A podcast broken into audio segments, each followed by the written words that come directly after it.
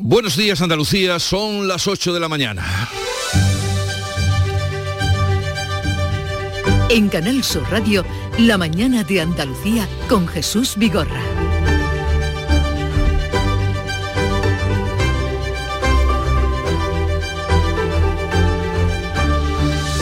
Una mañana en la que vamos a estar muy pendiente de la Guardia Civil, de la investigación de la Guardia Civil, que como violencia de género está siguiendo el homicidio de una menor en el Rubio, un pueblo de Sevilla.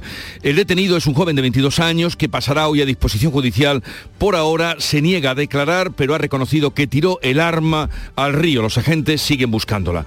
70 delincuentes sexuales han salido ya de la cárcel por la ley del solo sí es sí, cuando falta una semana para que se cumplan cinco meses de la entrada en vigor de esta normativa. El Poder Judicial eleva ya a 700 las rebajas de condenas por mor de esta ley. El Gobierno destina 180 millones al Pacto de Estado contra la violencia de género, mientras que PSOE y Podemos mantienen su pulso político por esta forma de la ley del solo sí es sí, que ayer María Jesús Montero, la ministra de Hacienda, nos decía que será cosa hecha la reforma.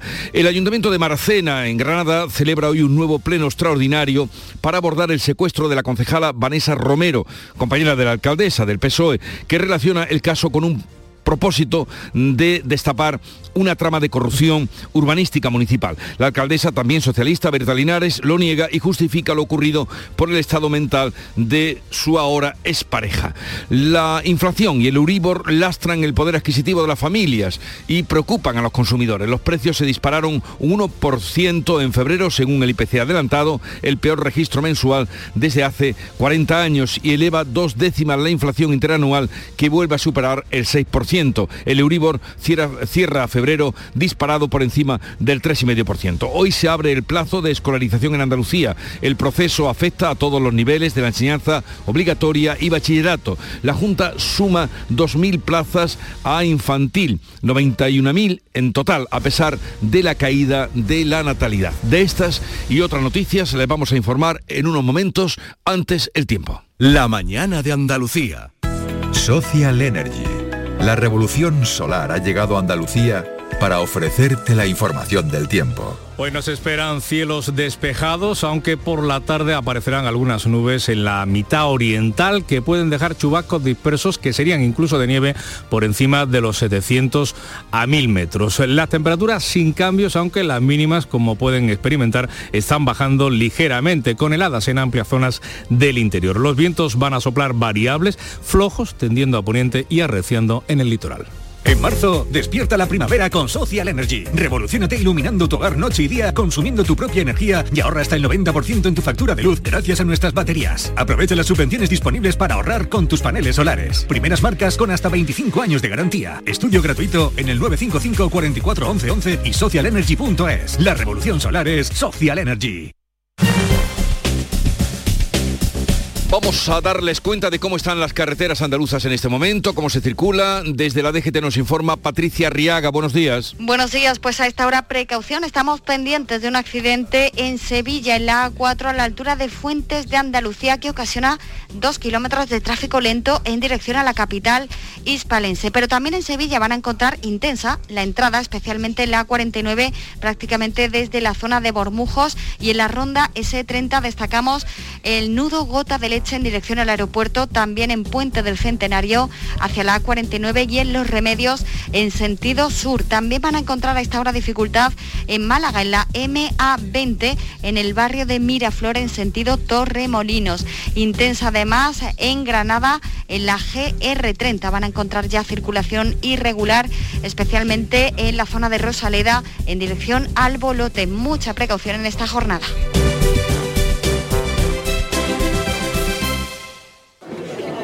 Por favor, por favor. Antes de empezar con la Junta de Vecinos, quería deciros algo. Os siento a todos, a todos, como si fuerais mis hijos. Hala, ya lo he dicho. Padre no hay más que uno. Claro, que por 17 millones a lo mejor te sale alguno más. Ya está a la venta el cupón del Extra Día del Padre de la ONCE. El 19 de marzo, 17 millones de euros. Extra Día del Padre de la ONCE. Ahora cualquiera quiere ser padre. A todos los que jugáis a la ONCE, bien jugado. Juega responsablemente y solo si eres mayor de edad. En Canal Sur Radio, la mañana de Andalucía con Jesús Vigorra. Noticias. El detenido por la muerte de la joven de la localidad sevillana del Rubio pasa hoy a disposición judicial. La Guardia Civil investiga ya este caso como homicidio con agravante de violencia de género. Precisamente en el cuartel de la Guardia Civil de Osuna está nuestra compañera Beatriz Galeano. Buenos días, Beatriz. Buenos días. El detenido sigue aquí en este puesto de la Guardia Civil de Osuna. Sigue a la espera de ser trasladado ante el juez. La Guardia Civil agota así el tiempo máximo que le permite la ley para esta detención. Ha intentado hasta el último minuto que declare algo que no ha hecho hasta ahora. Solo en los primeros minutos tras la detención dijo que había tirado el arma al río Blanco. Ahí se sigue buscando por ahora sin suerte. Es una zona de difícil acceso, así que operarios del ayuntamiento van a limpiar hoy los alrededores del cauce para que sea más fácil esa búsqueda. El delegado del Gobierno, Pedro Sánchez, confirmaba que hoy pasará a disposición judicial. Hoy pasará a disposición judicial el, detenido, eh, que se ha negado a declarar en sede policial y por lo tanto pues todas las hipótesis en este momento siguen, siguen abiertas. Palabras de Pedro Fernández, el delegado del Gobierno. La madre del detenido fue quien avisó a la Guardia Civil cuando el lunes por la tarde llegó a su casa nervioso diciendo que una amiga se había suicidado y él, asustado, había tirado el arma. Esa es la versión que ha mantenido desde entonces y que solo podrá aclarar las conclusiones de la autopsia que todavía no ha concluido. Elia tenía 17 años y era pareja del detenido. Su familia espera ahora el fin de la autopsia para poder enterrarla mientras el ayuntamiento ha convocado una concentración para las 8 de esta tarde. Los vecinos del Rubio siguen preguntándose cómo es posible que una joven de 17 años haya sido asesinada en su pueblo. No había denuncias previas, el detenido tenía antecedentes, eso sí, la Guardia Civil aclara que no son por delitos de violencia. Bien, seguiremos pendientes de lo que pueda pasar en Osuna, como nos contaba nuestra compañera eh, Beatriz Galeano, eh, pendientes de ese traslado del detenido. Por otra parte, el Gobierno ha aprobado casi 180 millones eh, para el Pacto de Estado contra la Violencia de Género, mientras se mantiene el pulso interno dentro del Gobierno sobre la reforma de la ley del solo sí es sí. Paco Ramón. La partida de 177 millones de euros se va a repartir entre las comunidades autónomas para dar atención integral a las víctimas de violencia de género. Preguntada por la ley del solo sí es sí, la ministra de Igualdad, Irene Montero, reconoce la necesidad de dar una solución a las rebajas de condena en consenso con los socios de gobierno, con el PSOE. Creo que las decisiones judiciales de rebajas de condenas a algunos agresores sexuales exigen una respuesta como gobierno. Lo que quiero es que lleguemos a un acuerdo antes de darle la oportunidad a la derecha y a la extrema derecha de sumar sus votos para volver al Código Penal anterior. La parte socialista del Ejecutivo sigue defendiendo su propuesta de reforma en solitario que se va a debatir dentro de una semana, precisamente en vísperas del 8M, Día Internacional de la Mujer. Desde Andalucía, el presidente de la Junta ha instado a reformar el texto legal cuanto antes. En Canal Sur, en declaraciones a esta casa, Juanma Moreno ha criticado la disputa interna en el, en el seno del Ejecutivo. Equivocarnos equivocamos todos, sobre todo cuando no se dialoga y no se consensúa, pero si ya sabemos que esa ley es mala, si ya sabemos que se está escarcelando y se está sacando están saliendo antes de la cárcel y rebajando sus penas a violadores, si ya lo sabemos y lo hemos visto, oiga, reconozcan el error, y reformen, rectifique esa ley. Y el Partido Popular se ofrece para ello. Cuando falta una semana para que se cumplan cinco meses de la entrada en vigor de la norma, el Poder Judicial eleva a 700 las rebajas de condena por la ley del solo sí es sí y a más de 70 los delincuentes sexuales que han sido escarcelados.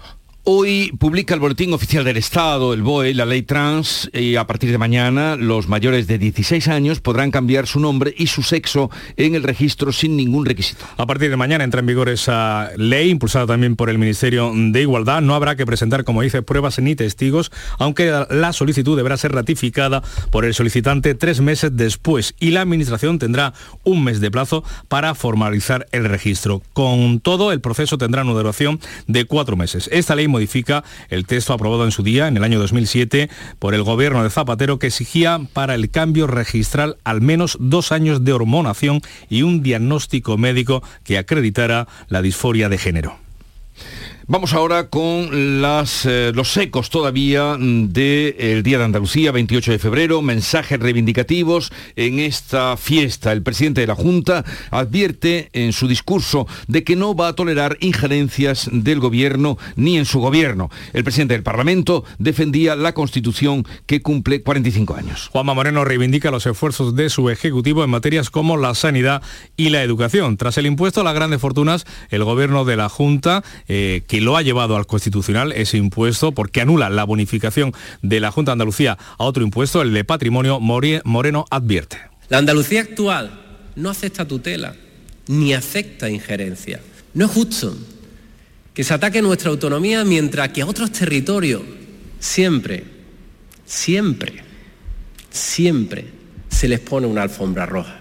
En declaraciones a Canal Sur Radio, la ministra de Hacienda, María Jesús Montero, aseguraba que Andalucía ha recibido 6.000 millones más de euros con Pedro Sánchez que con Rajoy han sido casi 6.000 millones de euros adicionales los que han venido a Andalucía. Otra cosa distinta es en lo que se ha empleado ese dinero, en donde creo que se tendría que haber utilizado para favorecer los servicios públicos, para que no sufrieran el deterioro que están sufriendo.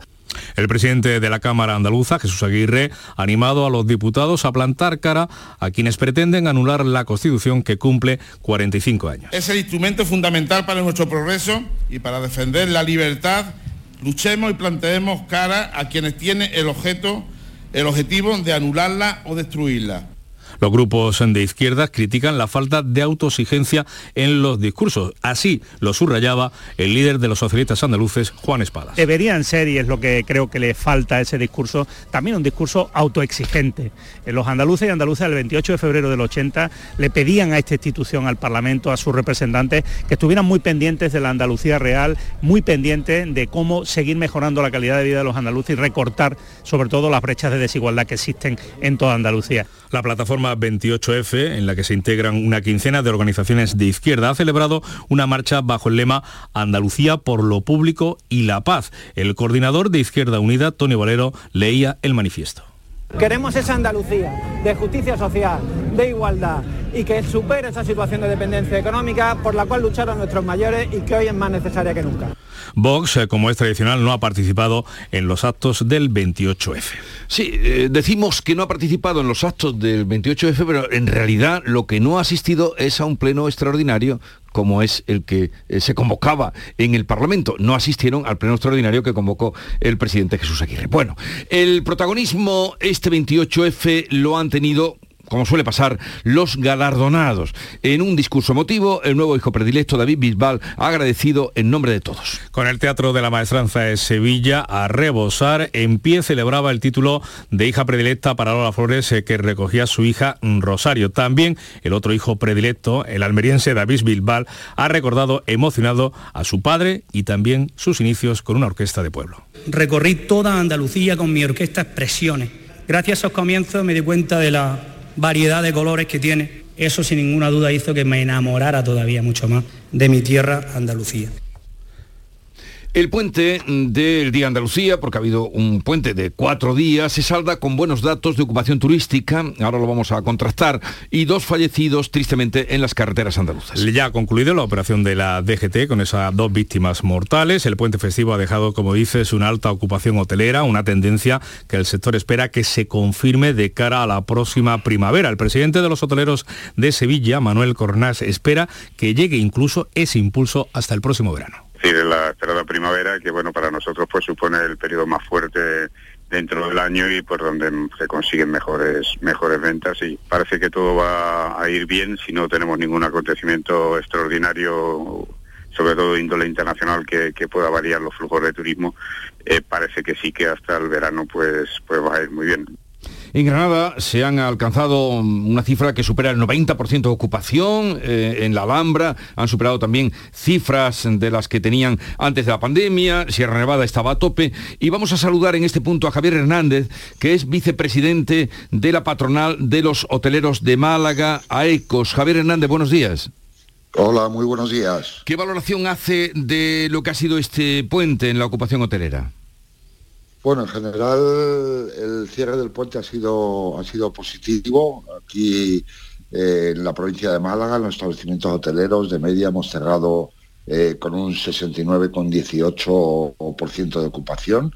Cierto es que ese dato son tres puntos por debajo del, del año 2022, pero, pero bueno, nosotros analizando con nuevas métricas, es decir, el ingreso eh, medio por cliente alojado este año 2023, que ha sido de 69,54 euros, ha estado pues prácticamente eh, 6 euros por encima del, año anterior. ¿no? Eh, estamos hablando de que de impacto económico estamos hemos estado por encima del año pasado, pero, pero aunque, aunque de ocupación media hemos estado por debajo. Estos datos hacen prever que la Semana Santa pueda ser buena, mejor. Sí, bueno, nosotros esperamos un año bueno. Todavía es pronto para hablar de Semana Santa. Hay que tener en cuenta que todavía, eh, todavía, pues prácticamente estamos eh, a, a, un mes y diez días vista de la Semana Santa y por lo tanto, como cada vez las reservas son más son con menos antelación, pues es dificultoso todavía vaticinar. Pero sí que es cierto que nosotros hemos hecho estimaciones en, en, el, en, el, en el mes de marzo y, bueno, pues los porcentajes de ocupación ya están por encima pues prácticamente del 69%, cosa que, cosa que es muy positiva. Y además, pues el cierre de febrero pues ha estado pues por encima prácticamente del año anterior cinco puntos. Eh, lo cual es muy positivo, es decir, eh, hemos cerrado febrero con un 67% de ocupación, que es una ocupación para, para esta temporada eh, pues baja, eh, que es febrero, pues bastante alta. Hombre, hay que tener en cuenta que todavía hemos tenido 40 hoteles cerrados, sí. pero bueno, ya van abriendo progresivamente, con lo cual va a ser satisfactorio el año. ¿Y mm, cómo está afectando su sector a la inflación? Bueno, aquí sí que es cierto que en la línea de flotación de la rentabilidad de los establecimientos, pues está afectando negativamente no solo la inflación, sino también pues la subida de tipos de interés. Eh, eh, el Euribor, hay que tener en cuenta que tras la pandemia eh, los hoteles han, han, han procurado financiarse pidiendo préstamos para poder sobrevivir y, y bueno, eso, eh, la subida de tipos de interés, como no ha afectado, no solo afecta a las familias, sino, sino también en este caso a las empresas. Y la subida de precios, pues obviamente eh, también afecta a la rentabilidad de los establecimientos. Javier Hernández, vicepresidente de la patronal de los hoteleros de Málaga. Ojalá y se cumplan esas previsiones, esas expectativas que usted nos apuntaba. Ya se ha pasado la cuesta de febrero y parece que no muy mal. Así es que lo mejor está por venir. Gracias por atendernos. Un saludo y buenos días. Muchas gracias, buenos días, un saludo a ustedes. Son las 8, 17 minutos de la mañana, sintonizan Canal Sur Radio. La mañana de Andalucía. Hola, hijo. ¿Cómo te van las cosas? Dice mi mujer que trabajo demasiado y que tengo mucha tensión acumulada. ¿Tensión? ¿Y tú qué has hecho? Yo, garbanzos. Mmm, garbanzos. Anda, siéntate y come. Legumbres la pedriza. Tómate tu tiempo. En Canal Sur Radio, la mañana de Andalucía con Jesús Bigorra. Noticias. Existe preocupación dentro del PSOE por el alcance que puedan tener, que pueda tener la trama de corrupción del caso mediador. Es que Republicana, que son socios parlamentarios del gobierno, están dispuestos a apoyar una comisión de investigación sobre este caso. El Partido Socialista niega que haya, como se viene publicando, otra docena de diputados implicados, pero examina a esos parlamentarios. Pachi López asegura que si conocieran nuevos casos serían expulsados, como han hecho, dice, con el exdiputado Bernardo Fuentes, Tito Berni. Hay dos formas de actuar ante la corrupción. La que pone en marcha el Partido Socialista, que es atajarla y expulsar a los corruptos de sus filas, y la del compadreo, que es la que practica el Partido Popular. Hemos visto como hace poco Feijó a un lado, Moreno Bonilla al otro, de la alcaldesa de Marbella, a la que, como digo, le afloran patrimonio en paraísos fiscales. El Partido Popular le pide a los socialistas que revele los nombres del resto de cargos públicos que acudieron a esas cenas de la trama corrupta y baraja solicitar la creación de una comisión de investigación, al menos solicitarla. Unidas Podemos se desmarca de esa intención de los populares, pero el portavoz de Esquerra, Gabriel, Rufián, socio parlamentario del Ejecutivo, no descarta apoyarla. Apoyaremos cualquier iniciativa legislativa, cualquier eh, iniciativa judicial que esté por investigar esta eh, corruptela denunciada. No es algo nuevo, tanto el Partido Popular como el Partido Socialista, incluso Convergencia, partidos históricos que han gobernado durante muchos años, tienen casos de corrupción. El peso de Canarias ya ha anunciado que se va a personar como acusación particular, ya lo han hecho el Partido Popular y Vox. El Ayuntamiento de Maracena, en Granada, va a celebrar hoy un pleno extraordinario para abordar el secuestro de la concejala Vanessa Romero por el novio de la alcaldesa que sigue en prisión, este, el exnovio ya. Encarna Maldonado, Granada, cuéntanos. El Pleno lo había pedido la oposición, aunque al no sumar suficientes escaños para obligar a su convocatoria, se celebra iniciativa del equipo de gobierno. De momento no se ha confirmado si acudirá la concejala Vanessa Romero, secuestrada, como decías, por el que ha sido hasta ahora pareja de la alcaldesa. Desde el equipo de la socialista Berta Linares se acusa a la oposición de intentar sacar rédito político al secuestro, extendiendo sombras de corrupción. ¿A qué hora está previsto el pleno, Encarná? Pues justo a las 10 de la mañana y al parecer con bastante expectación. Bien, pues nos pilla en hora, ya estaremos al tanto de, lo que, ocurra. Eh, un saludo, Encarna. El Partido Popular se mantiene en la abstención en la moción de censura de Vox contra Pedro Sánchez. El PSOE se decanta por el mes de marzo para el debate en el Congreso. Vox, su portavoz Iván Espinosa de los Monteros, lamenta que los populares anticipen una abstención antes de escuchar a Ramón Tamames. No sé si es buena idea que los partidos se posicionen antes de escuchar al señor Tamames. Si es que igual lo que les tiene que decir no les suena tan mal. Si es que a lo mejor lo que dice es algo razonable. El PP insiste en que no cree en esta moción de censura. Núñez Feijó. Nosotros no vamos a participar en, en, esta moción de censura porque no creemos en ella y nos vamos a mantener dentro del escepticismo y de la abstención simplemente porque esta moción no conduce a ningún lugar. Esquerra llama directamente al boicot. La ministra portavoz Isabel Rodríguez ha vuelto a fear al líder de los populares que no marque una distancia clara como hizo en su día Pablo Casado con la anterior moción de Abascal. Por tanto, ha participado en la toma de decisión de llevar a cabo esta moción de censura, pero ahora se esconde debajo de la mesa. Por tanto, contrasta con esa otra actitud de un Partido Popular no tan lejano en el tiempo. Hubo valentía, hubo determinación, hubo autonomía para decir que ellos no se parecían a la ultraderecha. Tal vez ahora el Partido Popular se parece más de lo que parece aunque todavía no se sabe la fecha para que se celebre esa moción de censura en el Congreso, el PSOE apuesta o se decanta por este mes de marzo. Y atención a los padres, esta noticia seguro que les eh, interesa y mucho. Hoy comienza en Andalucía el proceso de escolarización en toda la etapa de enseñanza obligatoria y bachillerato para el próximo curso. Deben presentar solicitud todos los niños que se incorporen por primera vez al sistema educativo, así como el alumnado que cambie de centro. El plazo estará abierto hasta final de este mes. La Junta convoca más de 91.000 plazas para alumnos de tres años, los de nueve ingresos. Son 2.000 más que el curso presente, el curso en activo. La consejera de Desarrollo Educativo, Patricia del Pozo, destaca estos números pese a la bajada de la natalidad. Llevamos varios años perdiendo por ese descenso tremendo de la natalidad, es una cuestión que nos preocupa muchísimo. A pesar de eso, hemos hecho una gran apuesta por ampliar la oferta en infantil y este 1 de marzo se abre también el plazo para solicitar las subvenciones de la nueva política agraria común. Ya conocen ustedes, la PAC. Alfonso Miranda, Jaén. La principal clave está en los nuevos ecoesquemas, que es un contrato de garantías entre la Unión Europea y el agricultor o ganadero, por medio del cual uno se compromete durante cuatro años a ser totalmente respetuoso con el medio ambiente, eso sí, a cambio de dinero. Ana Vilche es responsable de los servicios técnicos de la COAG Jaén que se informe muy bien con respecto a todas las obligaciones por la condicionalidad o por el plan estratégico o por la parte de los esquemas con carácter voluntario, van a tener que someterse a sus explotaciones para así luego evitar cualquier tipo de penalización. Los más de 200.000 agricultores y ganaderos andaluces recibieron el año pasado 1.227 millones de euros en subvenciones.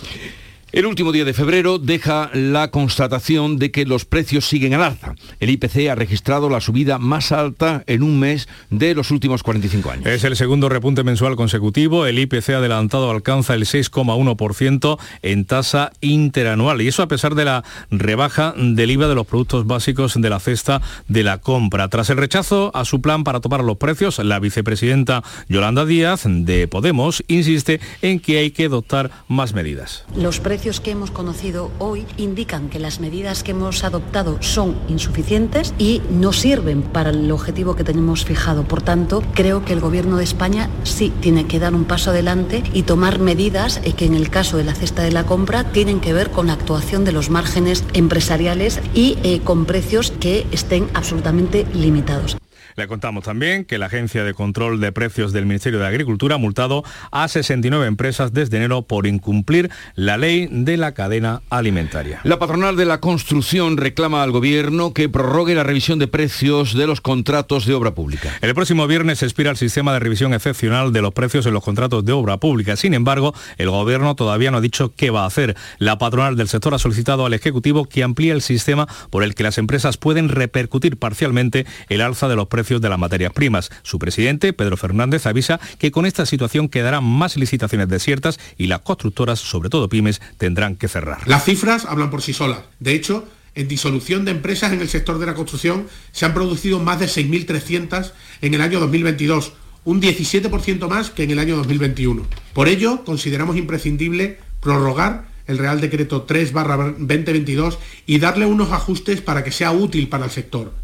Según el sector, el año pasado quedaron desiertas 2.500 licitaciones por valor de 1.000 millones de euros.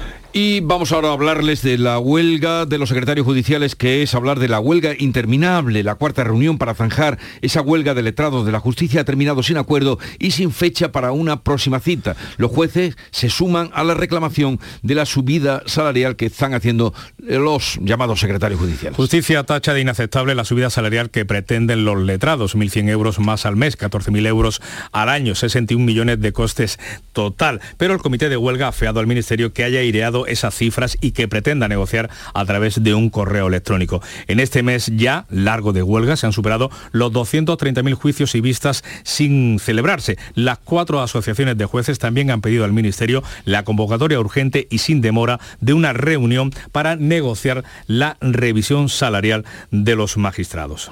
En Grecia, un choque de un tren de mercancías y otro de pasajeros ha causado ya al menos 32 muertos y 85 heridos y puede ser, el, el desastre es enorme, puede que se aumente el número todavía de cifras. Por otra parte, el ministro británico busca apoyo en Irlanda para el pacto aduanero con la Unión Europea. Necesita el visto bueno del Partido Unionista que guarda silencio mientras examina el documento. Sunak ha presentado el pacto como una oportunidad que no hay que dejar pasar. Northern Ireland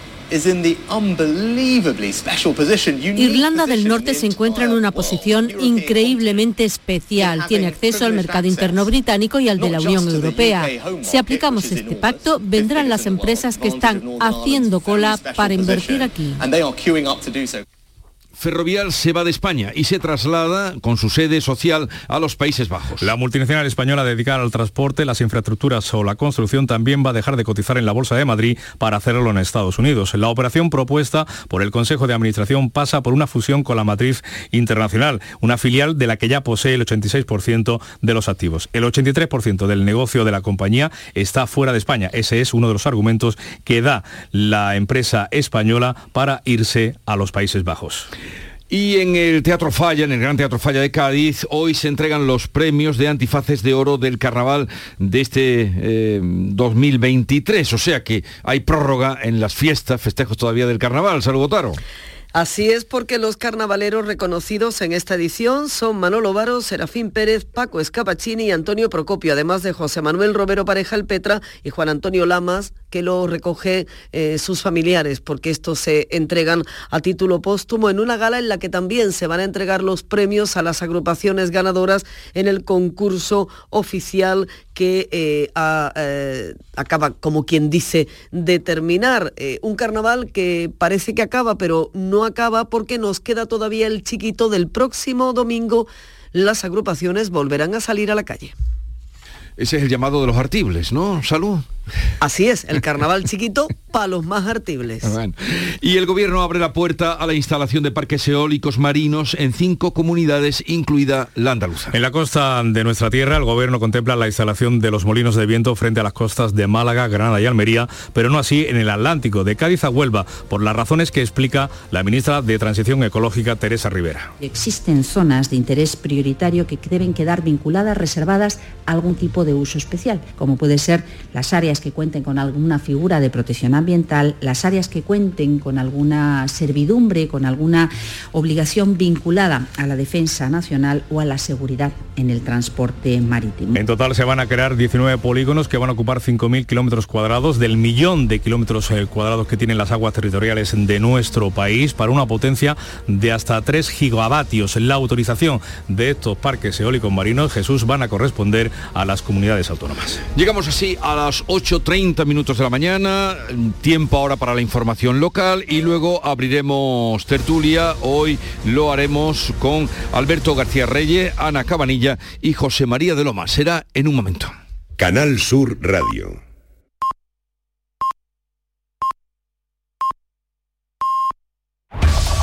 En la mañana de Andalucía de Canal Sur Radio, las noticias de Sevilla.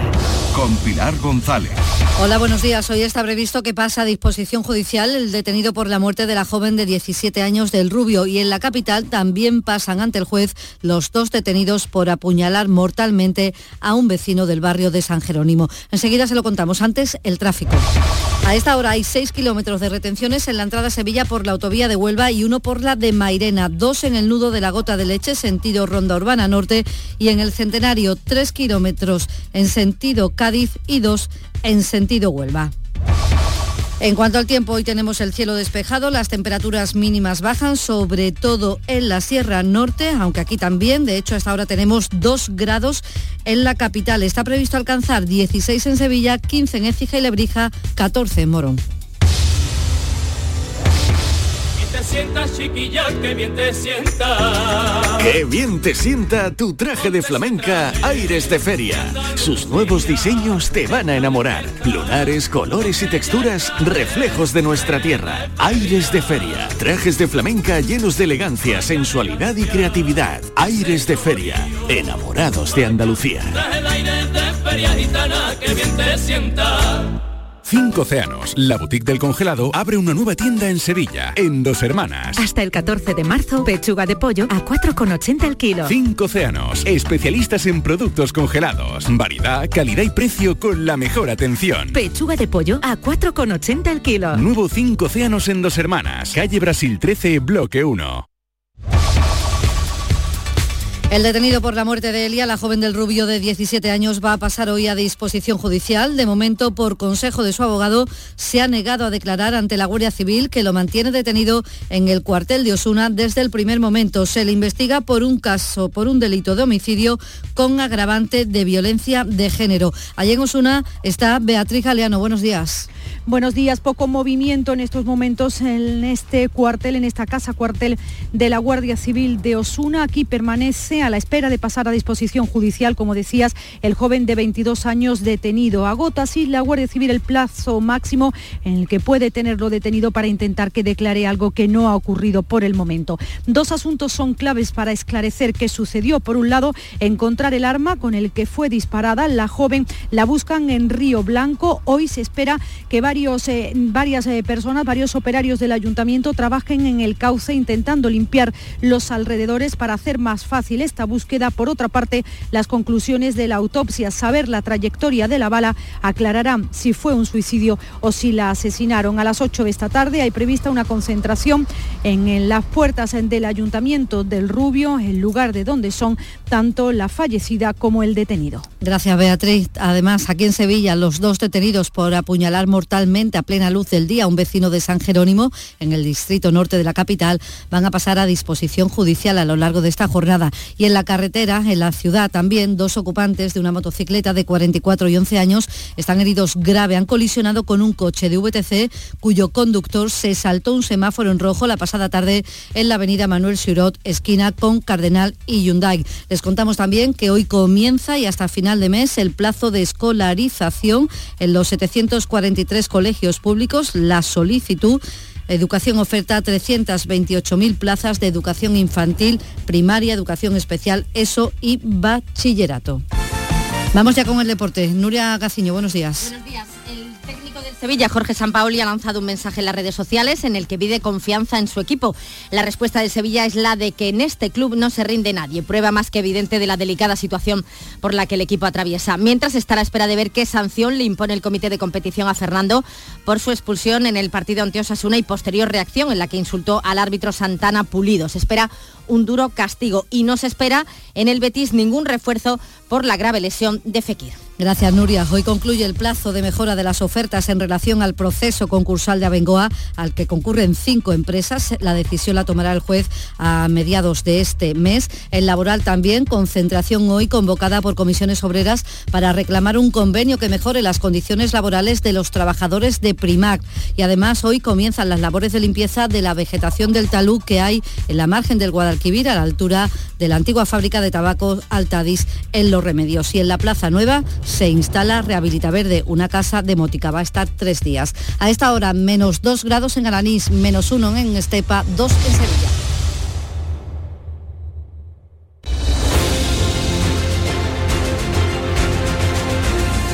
8.35 minutos de la mañana, enseguida abrimos tertulia de actualidad para comentar las noticias que estamos contándoles con Ana Cabanilla, José María de Loma y Alberto García Reyes.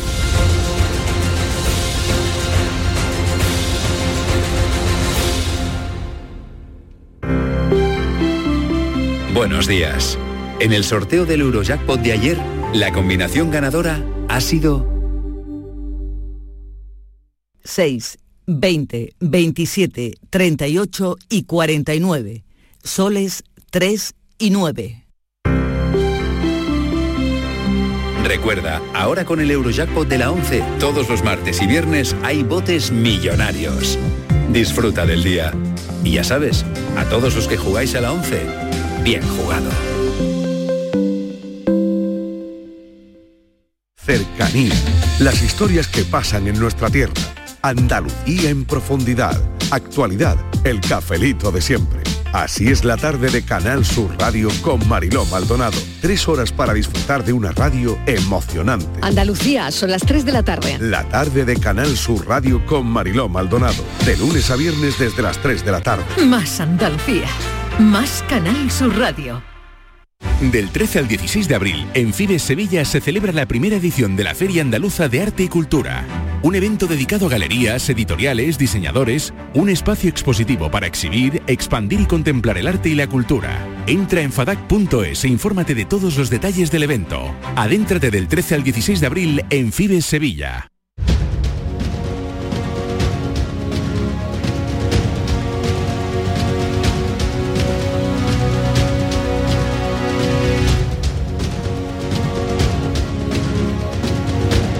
Esta es La Mañana de Andalucía con Jesús Vigorra, Canal Sur Radio.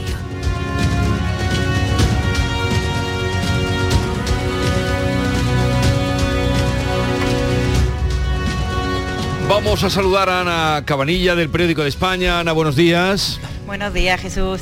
¿Qué tal estáis? Bien. ¿Por Madrid cómo estáis de frío? Porque aquí eh, está... ¿eh?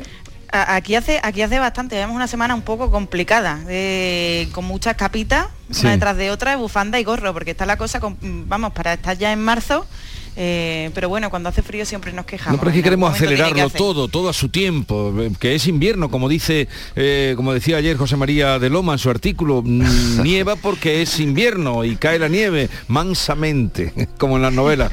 José María. Hola, buenos días Jesús, buenos días a todos. ¿Qué tal Sí. estás? Muy bien, aquí de miércoles que parece un poco lunes y con frío también en Málaga, hay 6 grados ahora. Que eso es cierto. Bueno, en Córdoba esta mañana a las 7 había 0 grados. En Córdoba. En Córdoba. Y Alberto ha llegado aquí con eso de las capas, no sé cuántas ha quitado. Alberto García Reyes, director de ABC Sevilla, buenos días. Buenos días, ¿qué tal? Bien, Pues sí, bien. venía bien abrigado, sí, porque vengo en la moto. Ah, en moto has venido. He venido en moto, sí, y, y bueno, Pero eso Es viene por lo del puente, ¿no?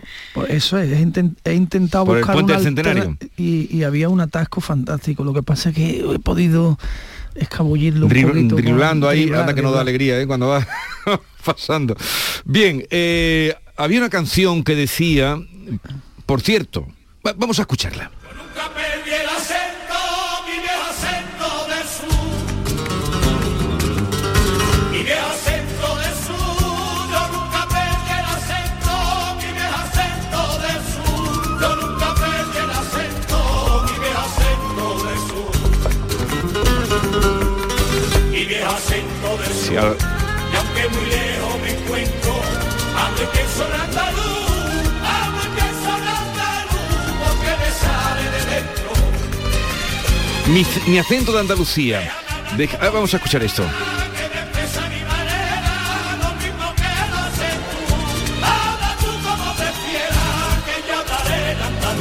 Y al cabo del tiempo resulta que lo que vertebra Andalucía, lo que une a los andaluces es el acento, según el estudio que se publicaba ayer. Eh, vosotros, bueno, todos los periódicos lo recogíais. eh, el acento por encima de la bandera, por encima del himno, por encima de Blas Infante, por encima de las instituciones. Mira, está muy bien un artículo que escribió Dani Ruiz, el escritor, en, en ABC el pasado domingo, en el que denunciaba eh, una generación de andaluces que al, al montarse en el AVE y llegar a Puerto Llano empezaban a meter eses. Sí. Porque se acomplejaban de su forma de hablar, porque al llegar a la meseta eh, los escuchaban hablar y se reían, ¿no? Eh, y entonces contaba cómo eso le había ocurrido al revés con una prima suya que vino hace poco a Madrid y dijo que quería un montadito de pringada. Sí.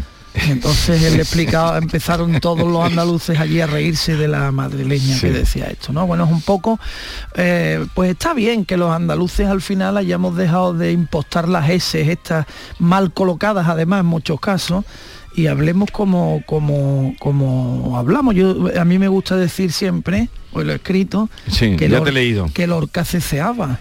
Y me gustaría que alguien me, me encontrara por la voz de, de pero Lorca. está escrito en muchas referencias que Lorca ceceaba. Mm. A mí me gustaría encontrar algún, que alguien me encontrara algún español con mejor dominio de nuestra lengua que Lorca. Es decir, ya está bien de que nos acomplejemos del acento y si el acento nos cohesiona, pues a mí me parece bien, la verdad.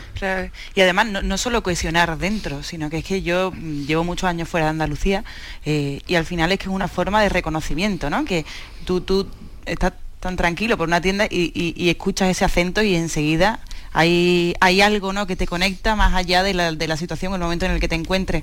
Eh, a mí me parece mm, lógico por una parte, porque al final el himno o, o las instituciones o lo, o lo que fuera eh, son cosas que se nos quedan como grandes, ¿no?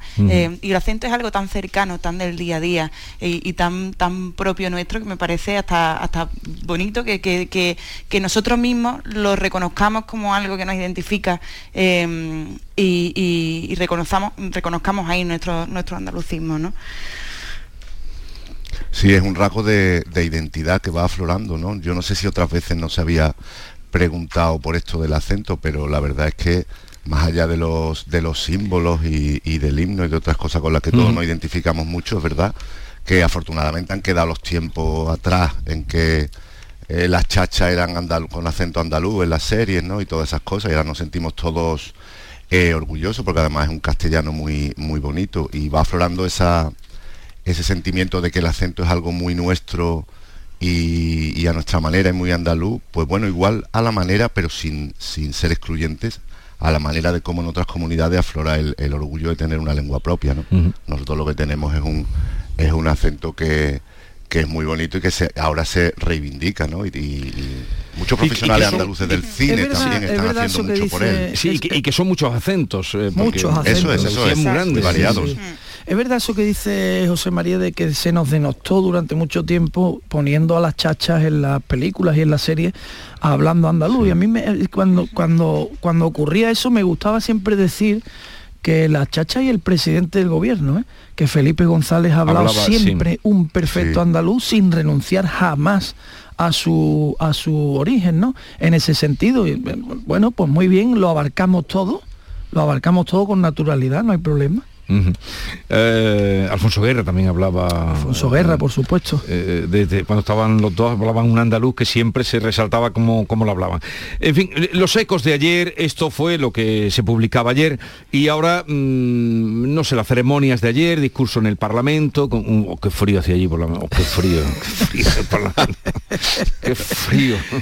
Llegamos a las ocho y media porque hicimos el programa desde esa hora y, y fue...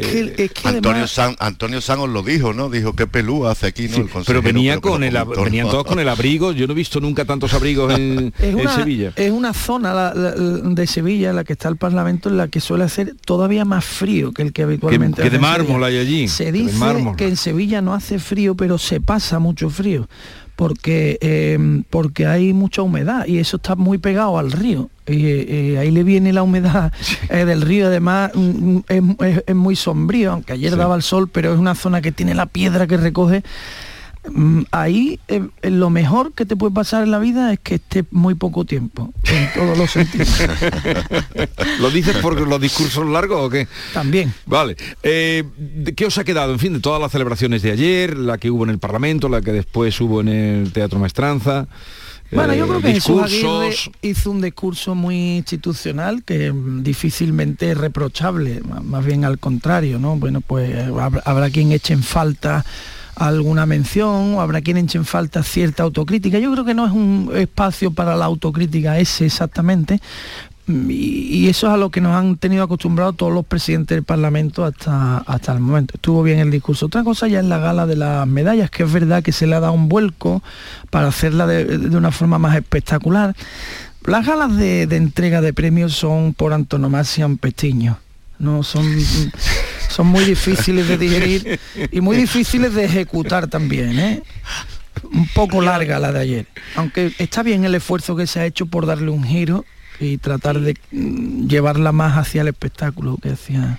Ah, Dices, pero hablas de gala. eh, o sea, eso está más cerca del espectáculo, de lo televisivo, de la gala de... Bueno, eh, se llama así oficialmente, ¿no? Gala de entrega de las medallas de Andalucía.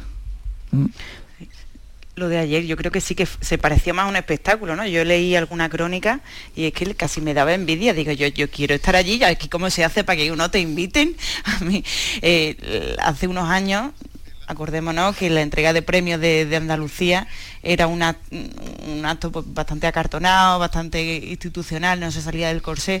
Eh, periodísticamente cuando te mandaban a cubrirlo yo creo que era lo que, lo que se define como un marrón, ¿no? Tener que ir un día libre por la mañana a ver la entrega de premios. Y ahora, pues hombre, yo creo que es otra cosa. O sea, yo a mí no me importaría haber ido. Aquí con Lola Flores, con David Bisbal, que hombre, que tampoco que sea, pero, eh, pero yo creo que tuvo un ritmo y una y un cariz que, eh, que en fin, que yo creo que eso me parece una buena manera también de reivindicarlo, ¿no? O sea, no reivindicar el andalucismo con la boca chiquitita y en un y leyendo el, el boletín oficial de la Junta de Andalucía, eh, sino haciendo un despliegue un poco de algunas de, de sus, bueno, de las personas destacadas, ¿no? De lo que puede representar, que eso ya es más discutible porque el otro día hablábamos que de, de flamenco, flamenco no hay nadie, Alberto, Nadie. y que y echabas de menos alguna figura. Pero bueno, a mí me parece una manera de no solo de decir somos andaluces que bien, sino de, de vivirlo, ¿no? De acercarlo un poco más. Eh, eso yo el año que viene, a ver, a ver a quién engaño para que me Ya, inviten. ya te echaremos una mano. Pero eh, quiero decir que se me ha ido, cuando he puesto e- ese fragmento de mi acento de Andalucía, que es de los Romeros de la Puebla, Mm. quiero decir que no tienen la medalla de Andalucía, los Romeros de la Puebla. Bueno, como tanta No la tienen, pero los Romeros le han dado vuelta al Claro. tema andaluz como tanta gente. Pero bueno, que quede dicho que hemos puesto esa canción Sí, con el sí. acento, con todo lo que hemos empezado y no tienen lo- la, la- la medalla. Ni los primeros que la grabaron, la- el himno de Andalucía. Los primeros que grabaron el himno de Andalucía eh, fueron los amigos de Gine. No lo sabía, no lo sabía. Eh, grabado. Postulamos grandes para el año que viene. Eso es. Una de las grandes expectaciones cada año, ¿no? Cómo va a quedar eh, el himno y quién lo va a cantar, ¿no? A mí me gustó mucho en su día, lo hizo Virginia Gámez por Petenera, eh, la cantadora malagueña, y bueno, y el inolvidable Bueno, de, hay de un- Rocío Jurado. Hay un disco, hay un disco fantástico Sí. que pro- producido por Manuel Curao de esta casa sí, de Canal sí, sí. Sur, en el que es una maravilla. eh, m- una playa de flamencos que van desde Paco de Lucía, Manolo Sanlúcar, Carmen Linares, en Chano, fin, Chano el Lobato, Capullo, el Capullo de Fosforito. Jerez, Fosforito, eh, eh, hacen distintas versiones del himno de Andalucía Verdiales. en, Por distin- Verdiales en también, José distintos palos del flamenco. Ese disco es muy recomendable. ¿No conoces ese disco? No, no. Además una tiene una maravilla. historia fantástica que Paco de Lucía llegó al estudio, se grabó en el estudio de Isidro Sanlúcar, el hermano de Manolo, Sí. y se inventó y se inventó una falseta para empezar el himno que es memorable. Pero es que pocos himnos de las comunidades pueden cantarse por tantos palos y tantas variedades. Bueno, sí. ningún, sin ninguno. Ninguno. Bien. Este, eh, Este. Chano cantando el himno por alegría. Eh, un poquito.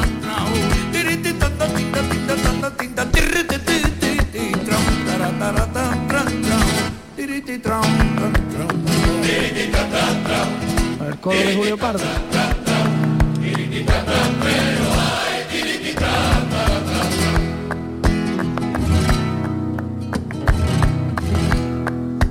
Vuelve tras siglos de guerra.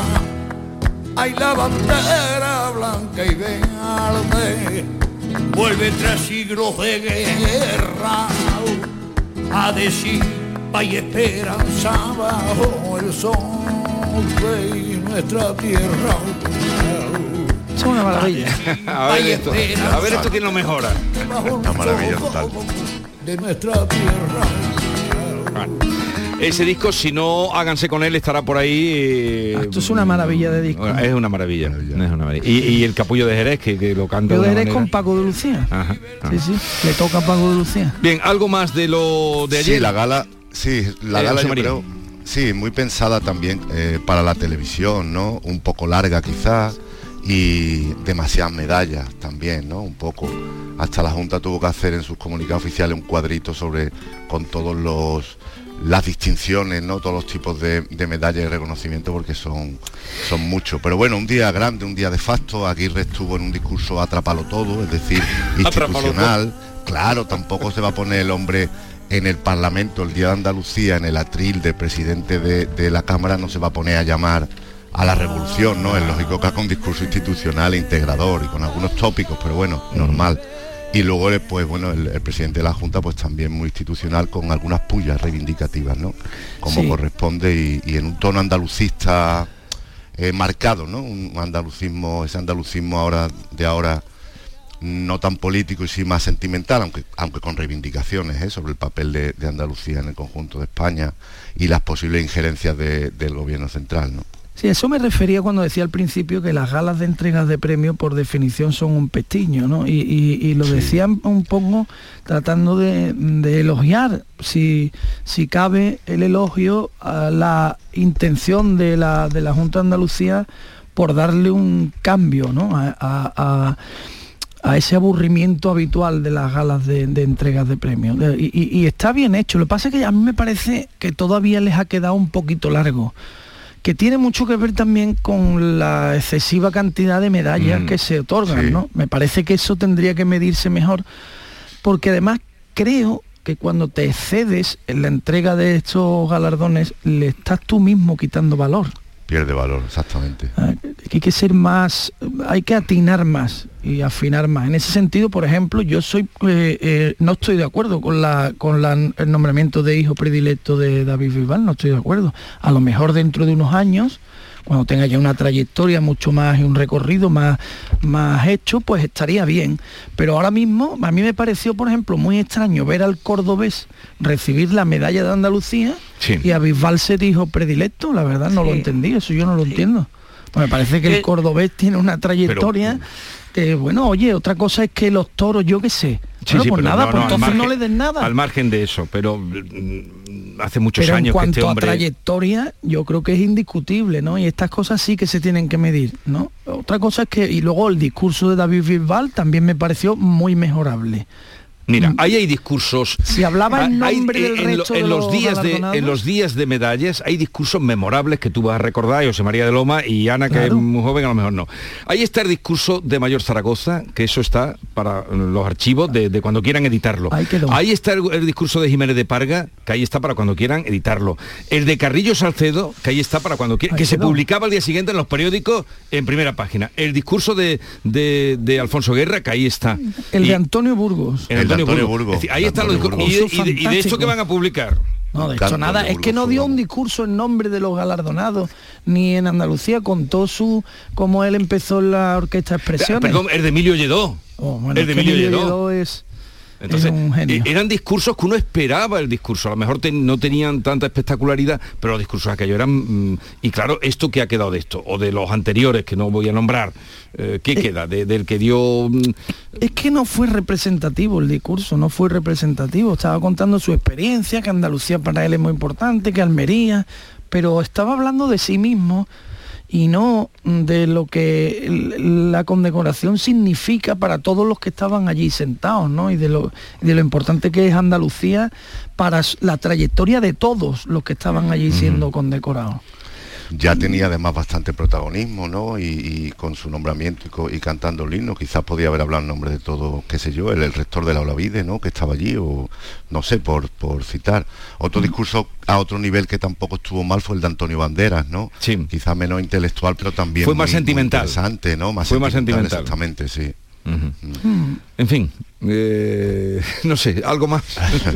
No, pero, que está bien el esfuerzo que hace la Junta por intentar darle a, la- a esa Pero- gala. Pero ese muchas cuotas, muchas provincias, mucha paridad, también quieren no quieren quedar bien, en fin, no sé, pero el resultado es que son demasiado galardones y que a veces pues no no sé si no se acierta del todo, son merecidas, pero bueno, que siempre cuanta más des más injusticias cometes también, ¿no? Porque claro, Nobel solo hay uno, Cervantes solo hay uno, ganador de la liga solo hay uno.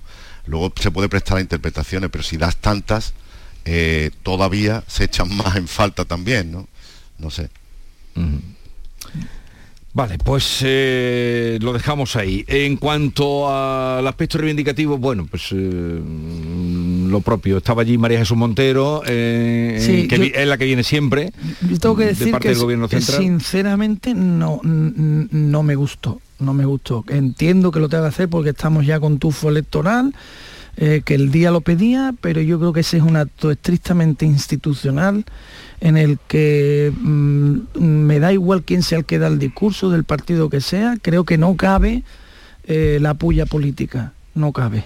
Cabe la reivindicación general. Hasta el punto en el que dijo Juanma Moreno que Andalucía está harta del agravio y que a, a los demás le ponen alfombra roja, vale. Pero ya entrar en cuestiones de la actualidad política parlamentaria, a mí me- la verdad es que me rechinó un poco. Sí, pero al final eh, tampoco nos olvidemos de que, eh, quiero decir, que, que- que Andalucía también parte de parte del- de, de lo que se quiere revertir yo creo que con este tipo de actos es como ese complejo no de ser el, último de la cola en, en- en España. Y a mí me parece eso importante re- reivindicar eso como ya que, que no hay tutelas y que y que Andalucía es Andalucía y tiene que ser respetada.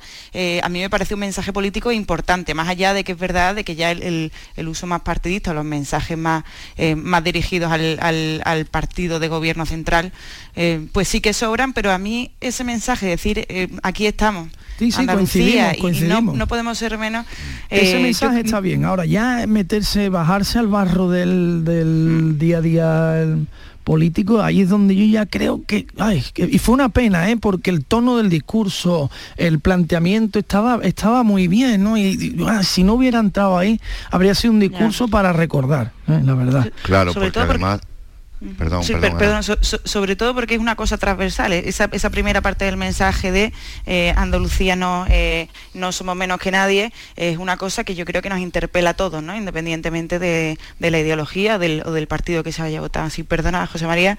No, no, nada. eh, eh, iba a decir en esa línea un poco también que si, si te metes en asuntos coyunturales, pues el discurso pierde fuerza histórica y pierde vigencia. Y si te metes en asuntos muy, muy del día a día, pues te resta un poco esa transversalidad buscada o esa institucionalidad de un día solemne, ¿no? Un día para... Es el, último canapé antes de tirarse los trastos a la cabeza con las municipales, ¿no? El de ayer fue ya el último bocado de cordialidad, después se van a dar bocados de otro tipo. Entonces, es verdad que fueron pocas las alusiones, ¿no? Al momento político, pero hubo dos, ¿no?